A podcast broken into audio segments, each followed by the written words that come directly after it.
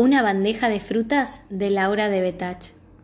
La siesta del monte se arrullaba con el sonido de las semillas, el crujido de las ramas y hojas secas, el tac, tac de las langostas y el largo, largo canto de las chicharras que lo cubría todo, como si extendiera una tela liviana. Los árboles estaban ocupados en dar frutas. Los animales las comían y todos estaban contentos todos menos el tapir, que andaba siempre rezongando y levantando tierra al trotecito. En medio de uno de sus rezongados paseos, el tapir encontró un chañar muy grande en el que brillaban los frutos ya listos. Lindas frutas, dijo el tapir. Son mías, me quedaré a cuidarlas hasta que maduren. Se acostó a dormir la siesta mientras las frutas iban tomando color.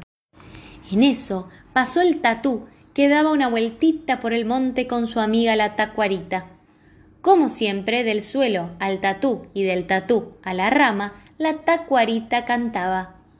Debajo de la nariz, chuic chuic, se acuesta a dormir la boca, chuic chuic, no puede agarrar el sueño, chuic chuic, porque la sombra es muy poca. El tapir dio unas cuantas vueltas muy molesto, diciendo al tatú y a la tacuarita ¡Ch! ¡Ch! Con tanto ruido no dejan madurar mis frutas. ¿Qué frutas? preguntó el tatú, que ya las había visto muy bien y tenía unas ganas bárbaras de probarlas. Las que están colgando de mi árbol, contestó el tapir muy enojado. Están por madurar y ustedes me las distraen con tanto bochinche. Bah, dijo el tatú. Don Tapir, usted no va a poder comer esas frutas porque no puede bajarlas, no debe saber cómo. Que no sé cómo bajarlas, dijo el tapir resoplando. Que no sé bajar mis frutas de mi árbol. Miren si es que creen eso. Al trote, el tapir tomó distancia como para darle un buen cabezazo al arbolito. Espere, don Tapir, dijo el tatú.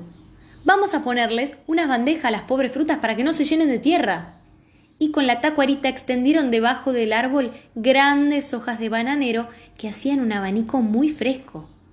El tapir dio unos terribles topetazos al tronco. El árbol tembló un poco y top, top. Una lluvia de bolitas doradas y cobrizas cayó sobre las hojas del bananero. El tapir se puso a comerlas muy apurado, mientras el tatú y la tacuarita lo miraban con cara de hambre. ¿Qué miran? Les preguntó con rabia. Lo incómodo que come aquí de este lado del río, ¿por qué no cruza y se va a comer a su casa? dijo el tatú. Sí, señor, me voy para mi casa. No hay como la casa de uno, afirmó el tapir, y arrastró hasta la orilla del río la hermosa bandeja verde. Pero ahí se paró porque no sabía nadar bien y menos cruzar el río cargado de frutas. El tatú y la tacuarita que lo habían seguido con los ojos bailando de picardía le dijeron Oiga, don, nosotros sabemos cruzar cualquier carga.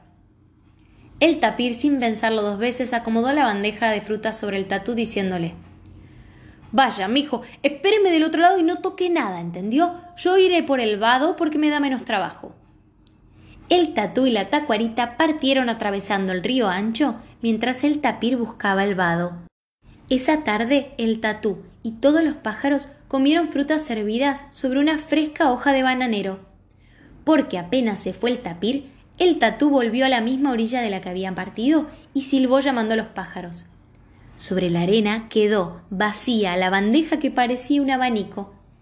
Y cuentan los habitantes del monte que cuando el tapir llegó al otro lado del río y no encontró a nadie, se convirtió en una tormenta de patadas. Levantaba remolinos de arena mientras gruñía Si lo agarro, lo hago barro. Si lo agarro, lo hago barro. Mientras tanto muchos árboles estaban ocupados en dar frutos en casi todos los lugares del monte, sin hacerle demasiado caso.